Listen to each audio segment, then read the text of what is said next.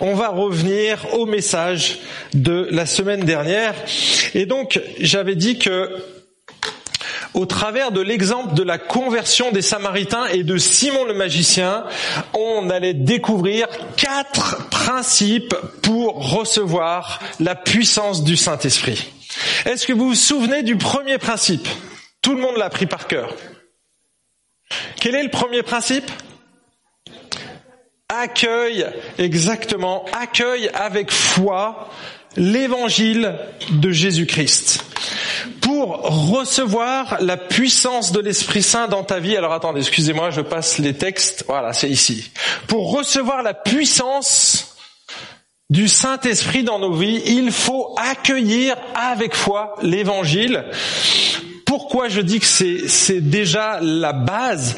Parce que l'épître aux Romains et Paul en particulier en parle dans ces termes. Regardez ce qui, comment il décrit l'évangile. Il dit, je n'ai pas honte de ce message. Je n'ai pas honte de l'évangile. C'est quoi? C'est une puissance de Dieu pour qui? Pour celui qui croit.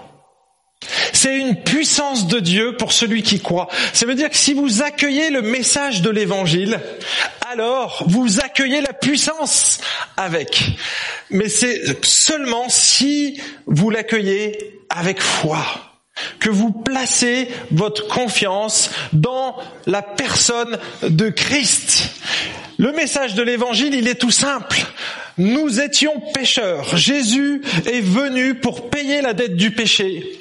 En mourant sur la croix, il prend cette dette sur ses épaules et il nous offre un salut éternel. Il nous demande de reconnaître cet état, de reconnaître qu'on est pécheur, qu'on ne mérite rien, et il nous offre gratuitement, par pure grâce. Personne d'entre nous ne le mérite. Il nous offre ce salut éternel et notre vie à partir du moment où on lui fait confiance, elle est radicalement transformée. Radicalement transformée. Et c'est ce qui s'est passé pour les Samaritains. Regardez l'influence de l'évangile dans leur vie. J'ai pris au verset 4. Ceux qui avaient été dispersés allaient de lieu en lieu annonçant la bonne nouvelle. C'est l'évangile. C'est le même mot annonçant la bonne nouvelle de la parole. Philippe, descendu dans une ville de la Samarie, il prêcha le Christ. Les foules d'un commun accord s'attachaient à ce que disait Philippe, en apprenant et voyant les miracles qu'il faisait, car des esprits impurs sortaient de beaucoup de démoniaques en criant d'une voix forte, et beaucoup de paralytiques et de boiteux furent guéris. Vous avez vu le verset 6, les foules s'attachaient à ce que disait Philippe. Et qu'est-ce que disait Philippe? Il prêchait la bonne nouvelle, il prêchait l'évangile. Et qu'est-ce qui s'est passé? Les démons se sont mis à sortir des gens. Il y a des choses, des manifestations surnaturelles qui se sont passées à ce moment-là. Pourquoi? Parce qu'ils se sont attachés à l'évangile, ils ont prêté foi aux paroles de Dieu. C'est pas des gens qui croyaient en Dieu simplement, mais c'est des gens qui ont commencé à croire Dieu sur parole. Vous voyez la différence? On peut croire en plein de choses. Mais quand on croit quelque chose, derrière, il y a une application très concrète. C'est une croyance ferme. Par exemple, vous pouvez croire en des chaises. Hein, vous pouvez croire en une chaise. Hein, une chaise, ça existe. Il y en a plein autour de vous. Mais moi, je peux vous dire une chose, il y a une différence entre croire en une chaise, je vais vous faire une démonstration. Moi, je crois que cette chaise-là existe. D'accord? Je crois en la chaise. Maintenant, si je m'assieds dessus, je crois la chaise. Vous voyez la différence? C'est que je me repose dessus. Par contre, si je n'ai pas confiance en la chaise, je suis comme ça. Je crois que la chaise est là, mais tant que je suis pas assise, assise, assis dessus, eh bien, voyez, je crois en la chaise, mais je ne crois pas la chaise. Là, je crois la chaise. Donc là, vous avez tous la foi ce matin. C'est juste l'évangile, c'est le contenu qui change. On a tous foi en quelque chose. Tout le monde. Mais si on place notre confiance en l'évangile, alors l'évangile vient éclairer toutes les zones sombres de notre vie. Et on avait dit, la semaine dernière, j'avais utilisé cette image, je sais pas si elle est bonne, mais vous savez, moi j'ai eu des cafards chez moi, et quand j'arrivais la nuit, qu'on allumait la lumière, je voyais ces cafards qui partaient.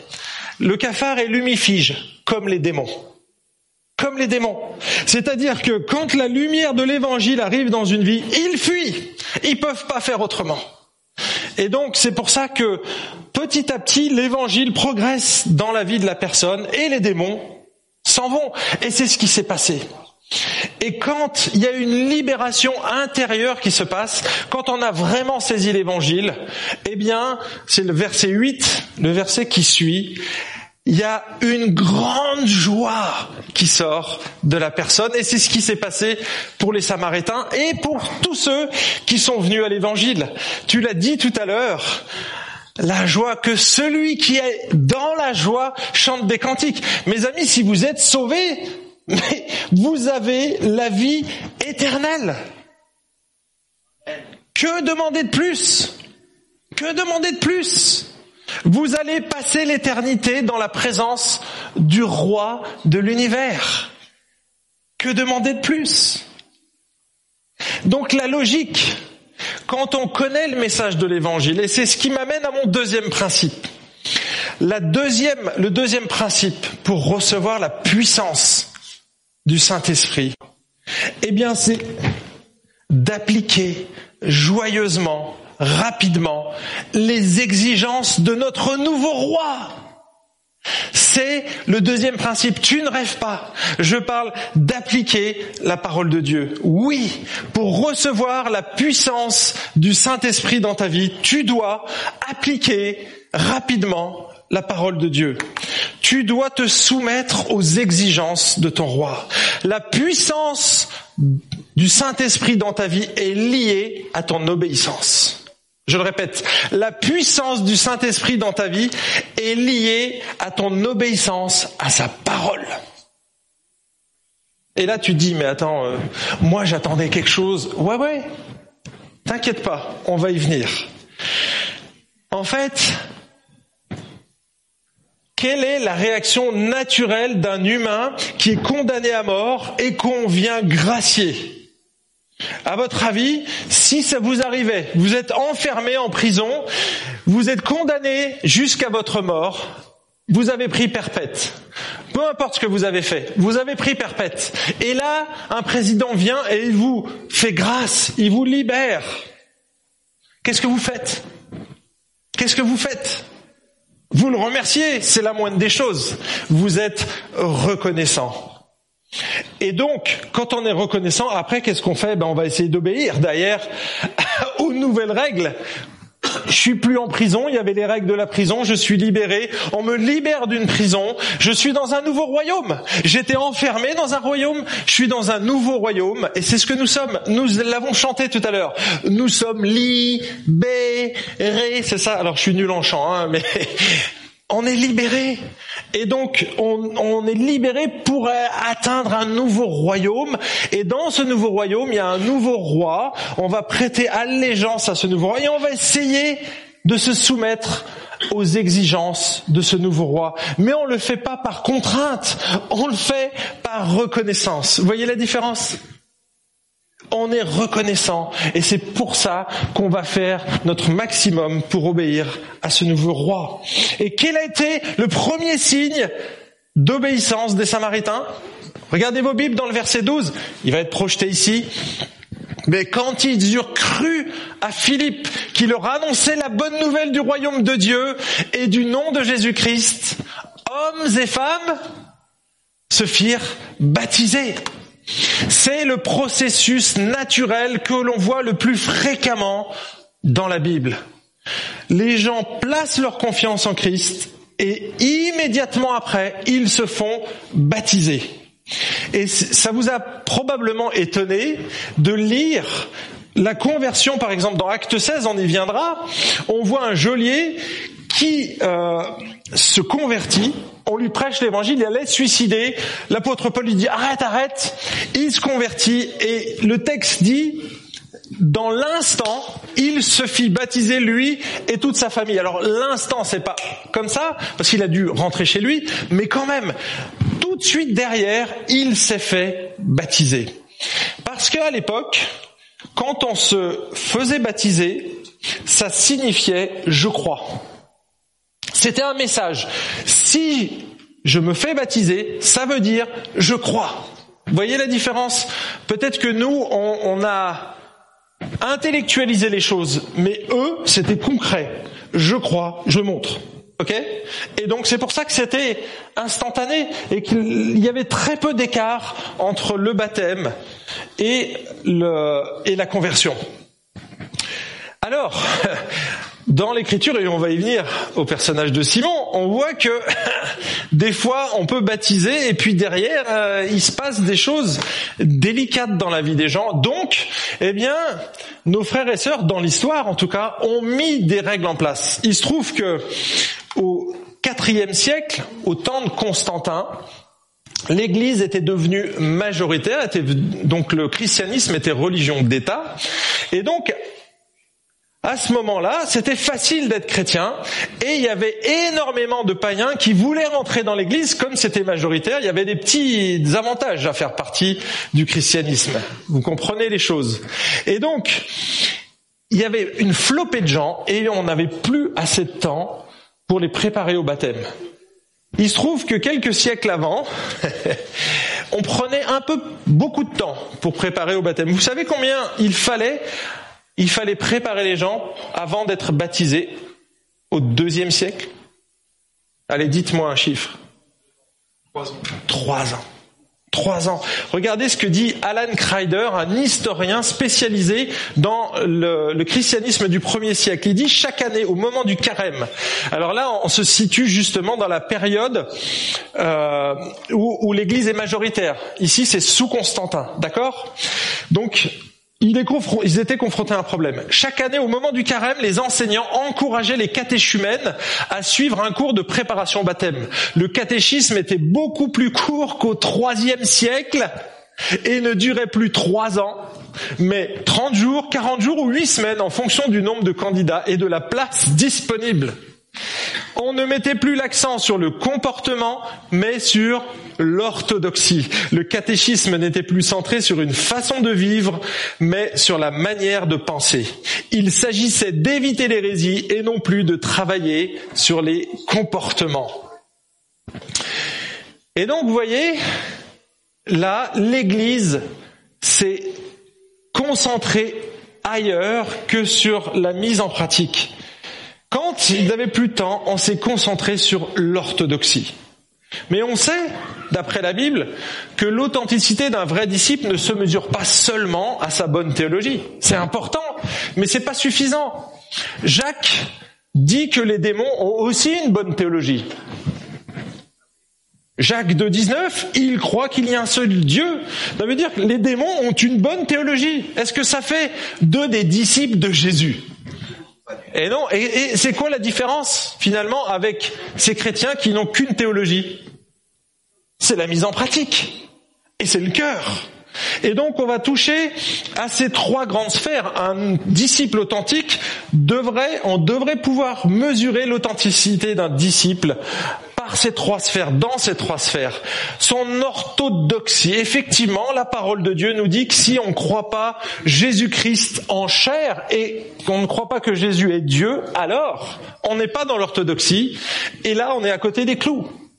Tu nous l'as rappelé, Valérie, tout à l'heure. Mais c'est pas suffisant. Avoir une bonne théologie, c'est bien, mais il faut mettre en pratique derrière.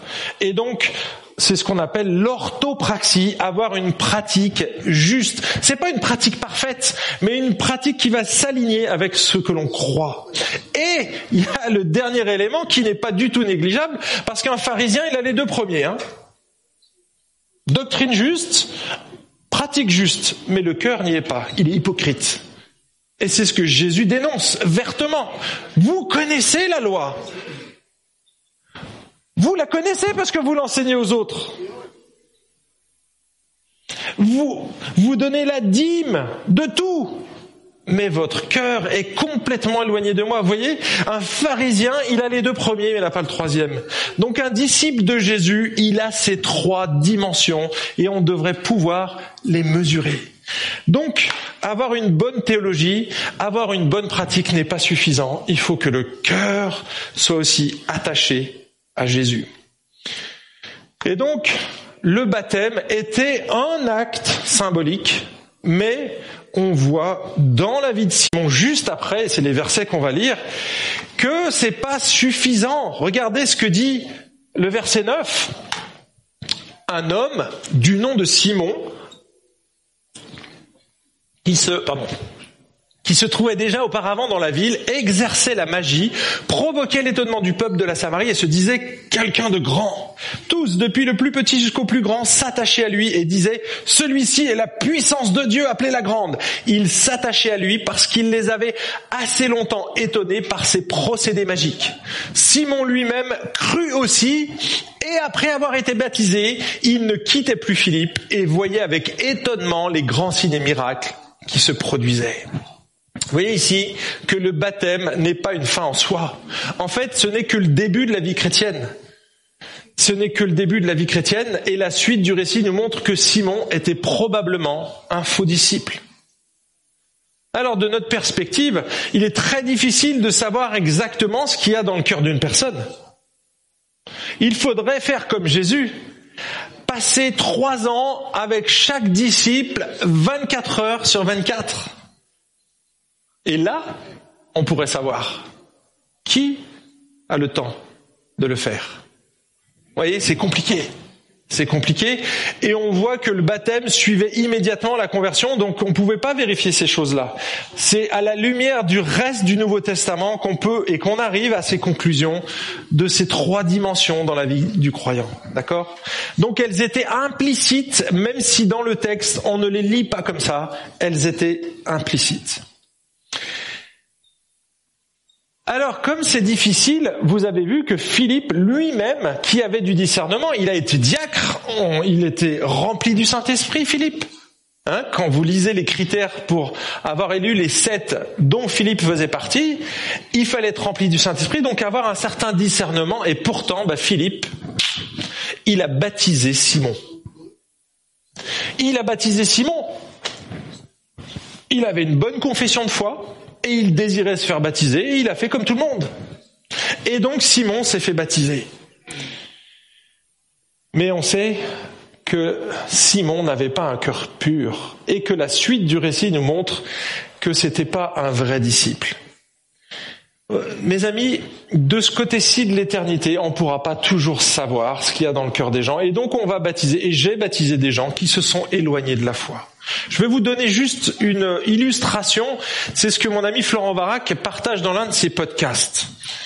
Voici ce qu'il dit. J'ai pleuré sur des gens que j'ai baptisés, qui quelques mois plus tard, quelques années plus tard, ne voulaient absolument plus entendre parler de l'Église, de la foi ou d'une vie de disciple. Ça m'attriste, mais ça ne me gêne pas.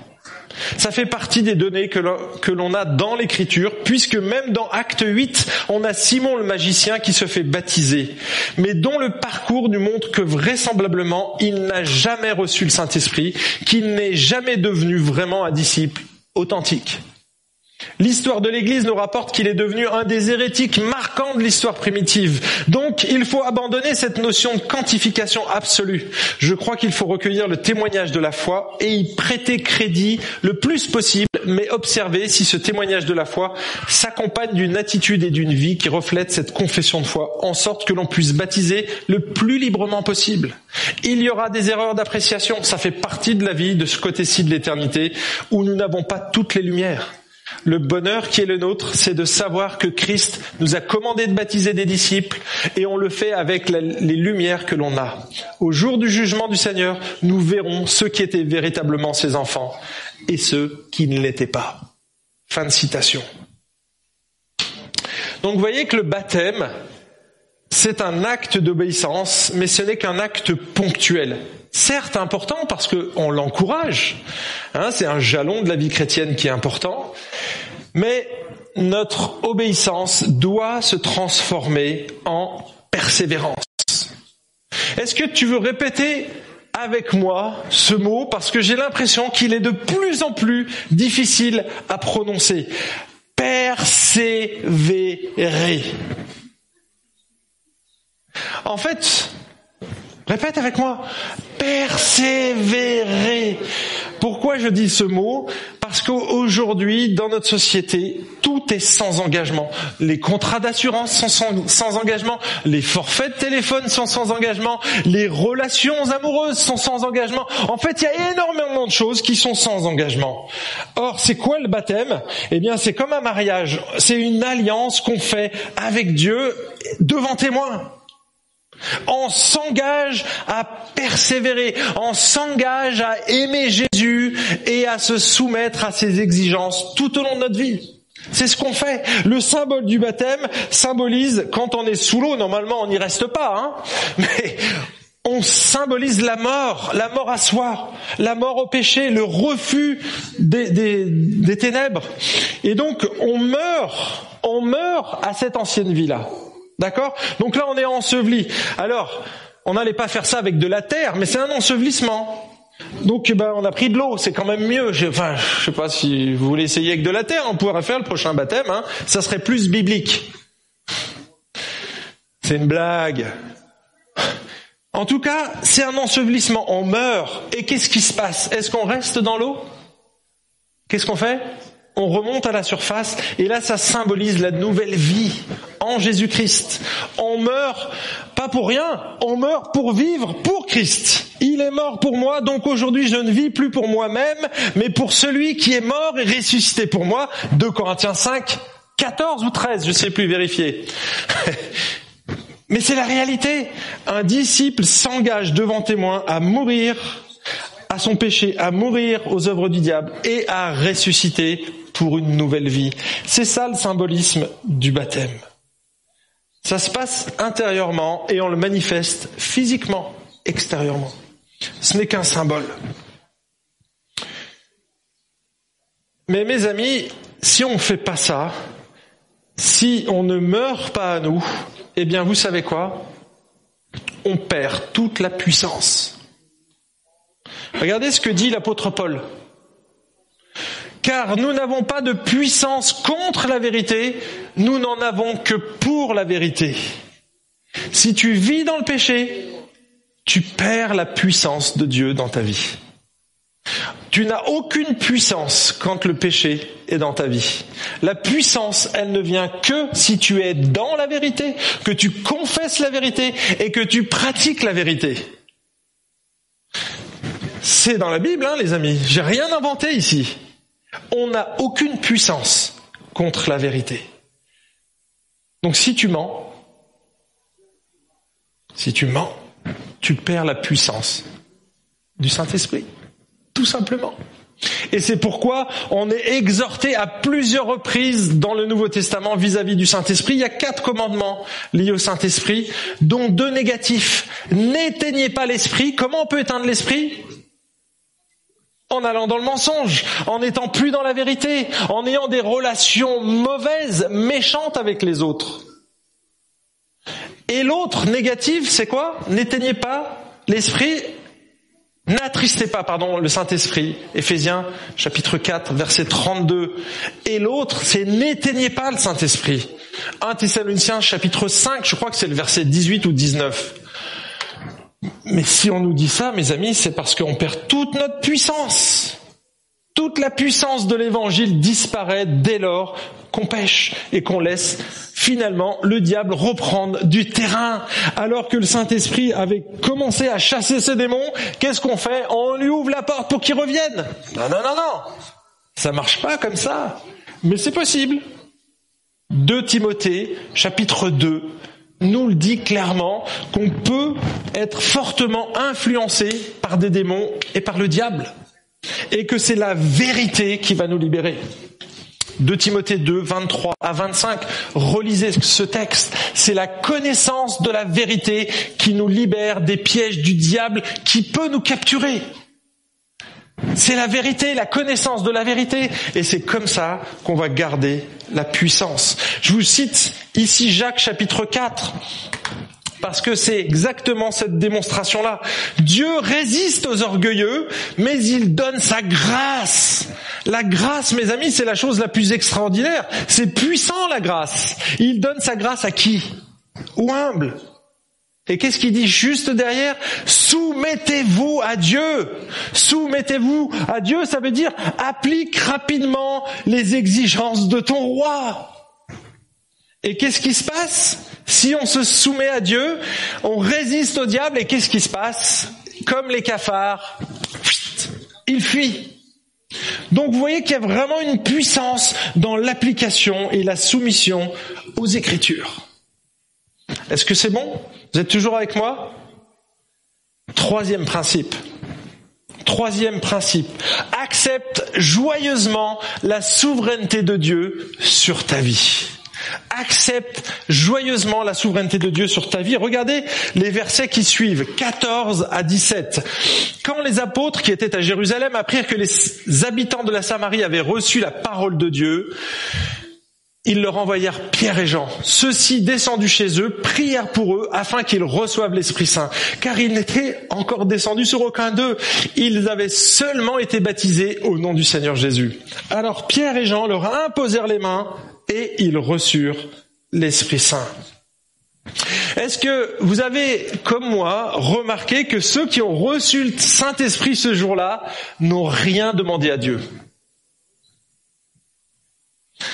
Ça s'est passé exactement de la même manière qu'au jour de la Pentecôte. Les disciples ont reçu le Saint-Esprit d'en haut de manière totalement souveraine. Alors là, c'est l'imposition des mains, mais ça change pas.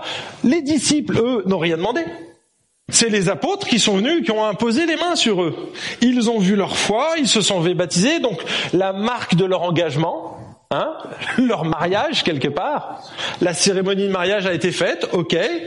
Et donc à partir de ces deux éléments-là, eh bien, ils vont imposer les mains. En fait, Dieu donne son Saint-Esprit à qui il veut et comme il veut. Il donne la puissance ou pas à qui il veut. Dieu est totalement libre il agit comme bon lui semble.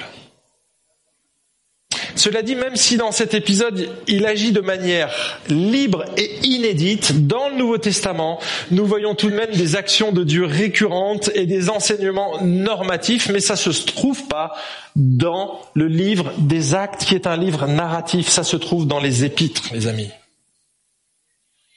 Ce qui se passe ici avec Pierre et Jean, c'est aussi le fruit d'une prophétie qui a été adressée à Pierre par Jésus. Vous avez remarqué que c'est, pas n'importe quel apôtre qui sont ici. C'est Pierre et Jean.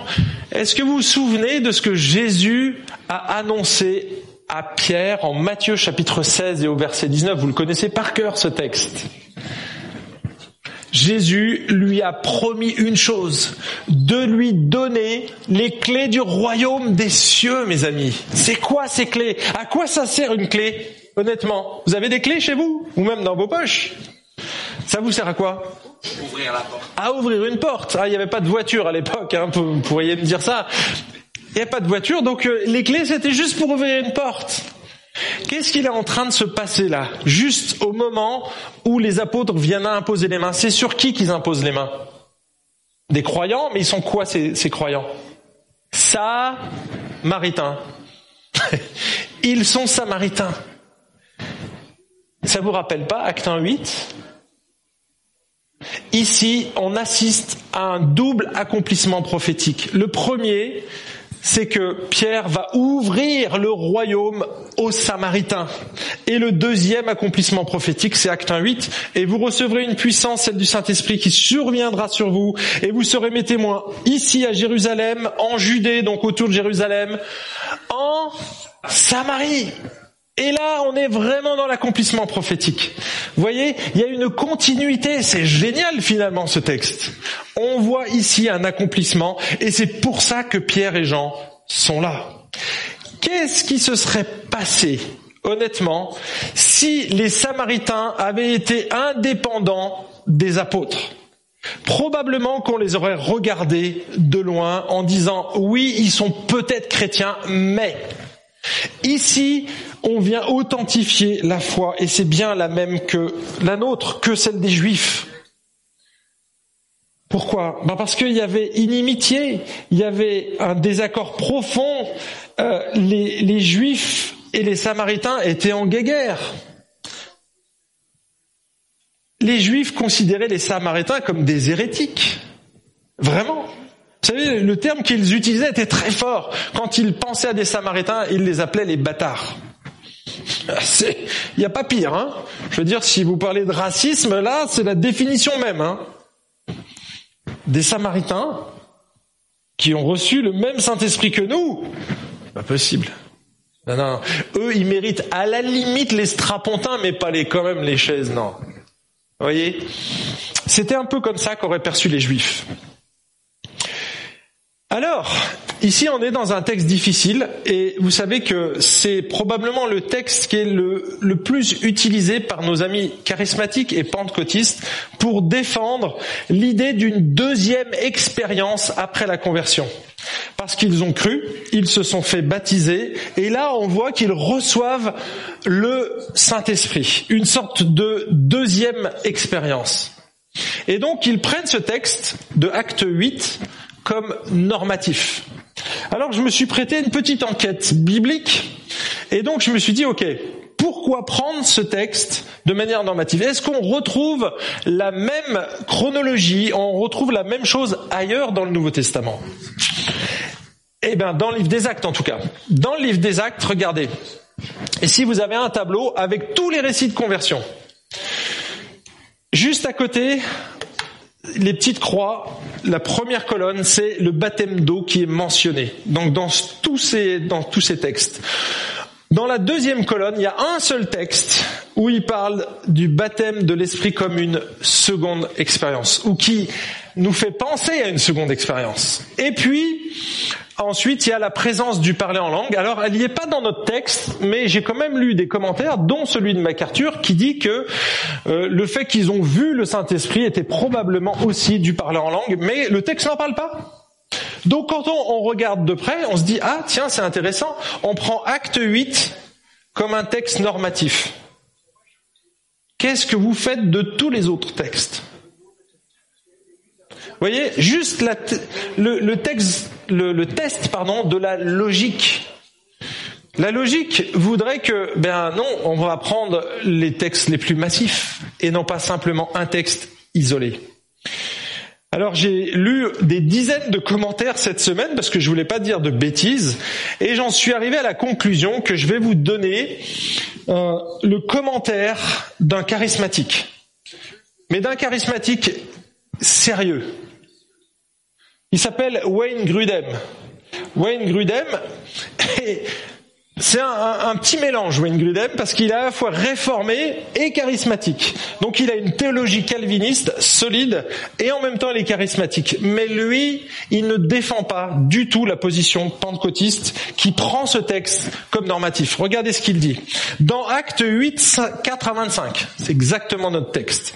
Les Samaritains crurent Philippe qui leur annonçait la bonne nouvelle du règne de Dieu, pardon, et de Jésus-Christ et se firent baptiser tant les hommes que les femmes. Donc là, je cite Wayne Grudem. Hein. Certains théologiens ont avancé que ces personnes n'étaient pas animées d'une véritable foi salvatrice. Rien n'indique cependant que Philippe ait une compréhension insuffisante de l'évangile, il avait été diacre dans l'église de Jérusalem, ou qu'il ait jugé que la foi des Samaritains laissait à désirer car il accepta qu'il se fasse baptiser.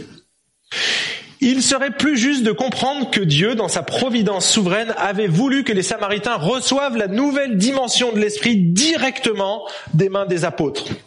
Et il cite Acte 4, versets 14 à 17, pour montrer aux dirigeants de l'église de Jérusalem que les Samaritains n'étaient pas des citoyens de seconde classe, mais des membres à part entière de l'église. Voyez Premier argument.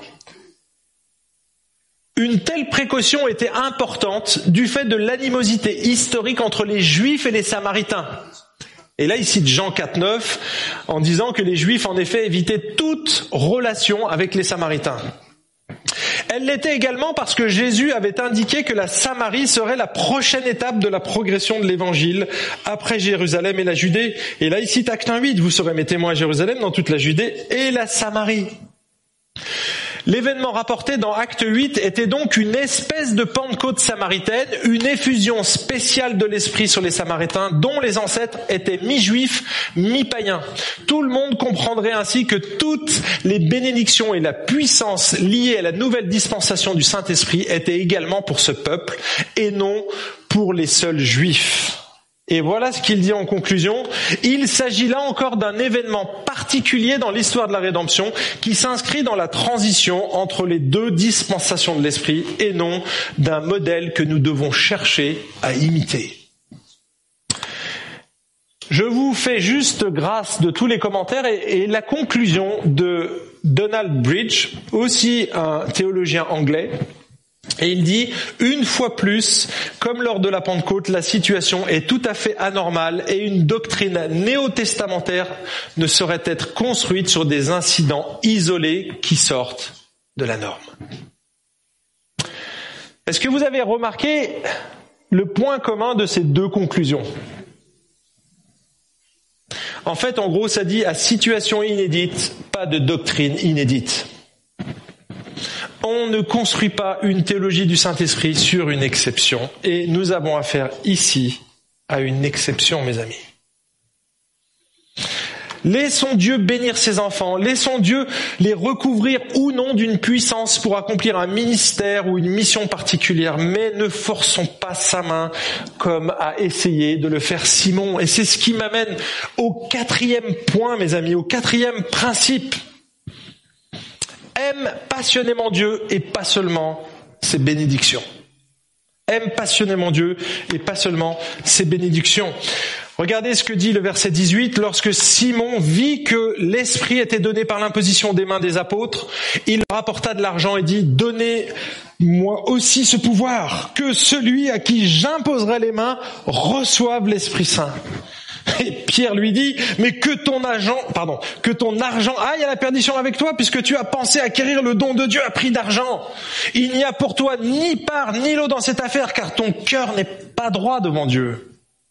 Repends-toi donc de ta pensée mauvaise et prie le Seigneur pour que l'intention de ton cœur te soit pardonnée, s'il est possible. Car je vois que tu es en proie à l'amertume du fiel et au lien de l'injustice. Simon répondit, mais priez vous-même le Seigneur pour moi, afin qu'il ne me survienne rien de ce que vous avez dit. Fin de la lecture. Mes amis, Simon avait tout faux. Tout faux. Non seulement il quémande quelque chose qui dépend de la souveraineté de Dieu, mais en plus il se trompe de méthode. En fait, Simon se croit au supermarché. Il voit une nouvelle console de jeu qui peut lui faire gagner de la puissance, des victoires, et il va tenter de l'obtenir en l'achetant. Il veut acheter la bénédiction de Dieu. C'est pas plus compliqué que ça. Honnêtement, quand je vois Simon, je crois voir mon gamin lorsqu'il avait 10 ans. Papa, je peux avoir une mitraillette? Bah, Bien sûr, mon fils, ça dépend sur qui tu veux tirer. En fait, Simon représente une grande partie des humains qui ne veulent de Dieu que les bénédictions et qui sont prêts à les acheter d'une manière ou d'une autre. Vous savez, Simon, il avait l'habitude de négocier ses pouvoirs magiques avec ses collègues magiciens. Et donc là, il a pris les apôtres pour des collègues. oh, en fait, il y a un dernier truc là. Tu l'as payé cher? T'as été sur Amazon? Oh, Tu peux me donner le lien, s'il te plaît? C'est un petit peu ce qu'il est en train de faire, Simon. Il essaye de négocier avec les apôtres un nouveau pouvoir. Il était déjà assez connu pour ça, pour avoir la puissance, la grande. Mais alors là, il a vu un truc de dingue. Les apôtres, ils font un truc. Ouah, maman Je veux la même. Je veux la même. Ouais. Mais là, Simon, il fait fausse route. Je disais que, en voulant acheter les bénédictions de Dieu avec de l'argent, il veut soudoyer Dieu. Et quelque part, il fait comme beaucoup d'autres, mais à sa manière. Lui, il trafiquait dans le domaine de la magie et donc il faisait des échanges d'argent. Mais il y en a beaucoup d'autres qui font la même chose d'une manière différente. Ils essayent d'acheter les bénédictions de Dieu en faisant des bonnes œuvres, en donnant de l'argent aux pauvres, en jeûnant pendant plusieurs jours ou en priant pendant des heures et en répétant les mêmes prières. Il y en a d'autres qui allument des cierges. Il y en a d'autres qui vont à la messe ou qui vont au culte le dimanche. Il y en a même qui lisent un peu plus la Bible. On ne sait jamais si on pouvait avoir une bénédiction de Dieu. Mes amis, ne rigolez pas trop, hein, parce que chez les évangéliques, on fait un petit peu ça. Vous savez, j'ai discuté avec une, fille un jour qui euh, sortait d'une réunion euh, des GBU. Elle traversait tout Paris. Vous imaginez une jeune fille, 18 ans, qui traverse tout Paris en bus et en tram. Quand vous connaissez Paris, je lui dis, écoute, tu devrais te faire accompagner. Ah non, non, non, mais t'inquiète pas, je crains rien, j'étais à une réunion prière chrétienne. Dieu me protège. Ah bon? Parce que j'ai fait une bonne action, Dieu doit me protéger. Vous voyez le, le lien? Mais Dieu te protège tout le temps, que tu sois allé ou pas à la réunion. On est d'accord là-dessus? C'est pas parce que j'ai été à une réunion du GBU que je suis plus protégé que si j'avais été travaillé. Vous voyez cette notion de marchandage? J'ai fait ça pour toi, donc tu me dois. Vous voyez? Et ça, mes amis, c'est du cloisonnement typique Simon avait une vie cloisonnée. Il avait demandé à Jésus de venir s'installer, mais pas de prendre toute la place quand même. Hein. Une petite partie, c'est pas mal, franchement. Si je peux avoir un peu de puissance en plus. Vous voyez, Jésus, c'était juste le petit bout qu'on rajoute. Hein. Le petit Jésus qu'on met dans la crèche. Le petit Jésus qui prend un petit peu de place, qui est sympa. Franchement, on aime bien Jésus. Mais il faut pas qu'il me demande trop, quoi. Et Simon, il était comme ça. Il était comme ça. Pierre l'a vu. Et effectivement, quand on regarde Pierre, on se dit, il n'est pas allé avec le dos de la cuillère. Hein. Ben, en fait, Simon, il lui a pas tendu une perche, il lui a tendu une batte de baseball. Et là, je peux vous dire que Pierre, il a, il a tapé fort. Il a tapé fort. Mais parce que Pierre, il avait du discernement. Rappelez-vous le texte qu'on a lu dans Matthieu 16, 19. Il lui avait donné les clés du royaume et juste après il dit qu'il lui a donné le pouvoir de lier et de délier. Qu'est-ce qu'il est en train de faire là? Il est en train de délier. Soit il avait le pouvoir de pardonner, soit d'exclure. Et ici, il lui dit, t'as aucune part. T'as aucune part avec nous, mon ami. Et il utilise un mot très fort. Regardez, que ton argent aille à la perdition avec toi.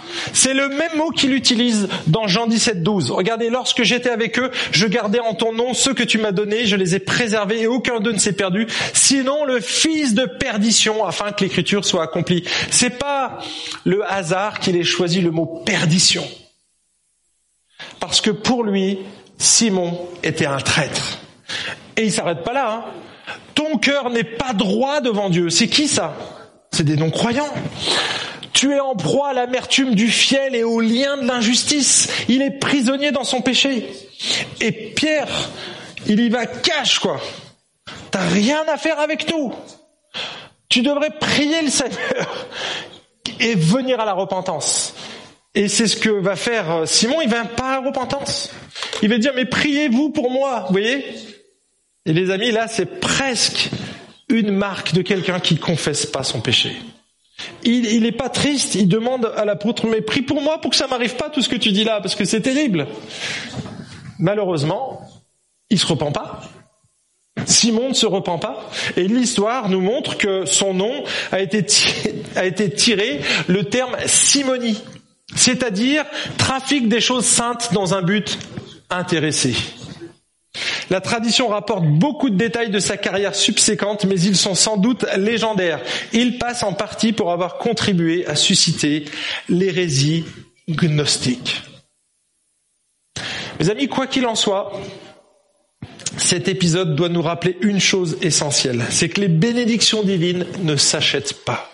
Elles ne se gagnent pas par nos mérites, elles se reçoivent dans une attitude d'humilité et de grâce. Simon avait une vie cloisonnée et le texte nous invite à décloisonner aujourd'hui, à décloisonner. Simon a été accru pendant un temps, il a été baptisé et il s'est éloigné. Ça fait partie des réalités que nous pouvons observer autour de nous. C'est triste, mais ne nous affolons pas pour autant, c'est la réalité de la vie. Je conclus ici.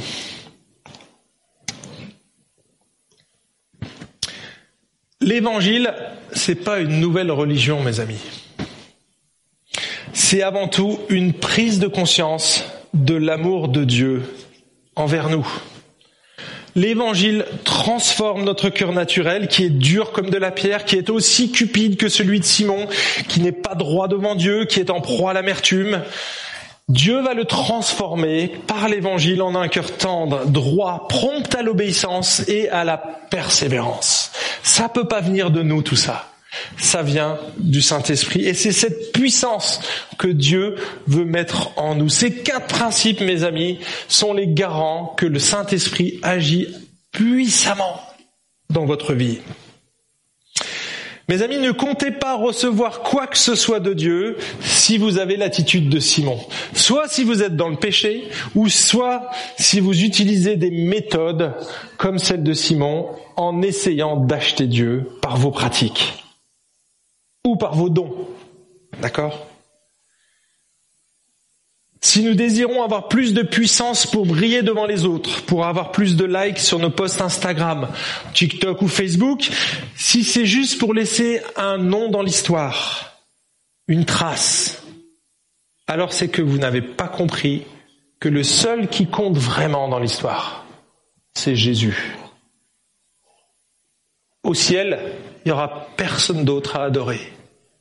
Et c'est pour ça que Dieu veut nous inviter dès aujourd'hui à nous entraîner à cette adoration.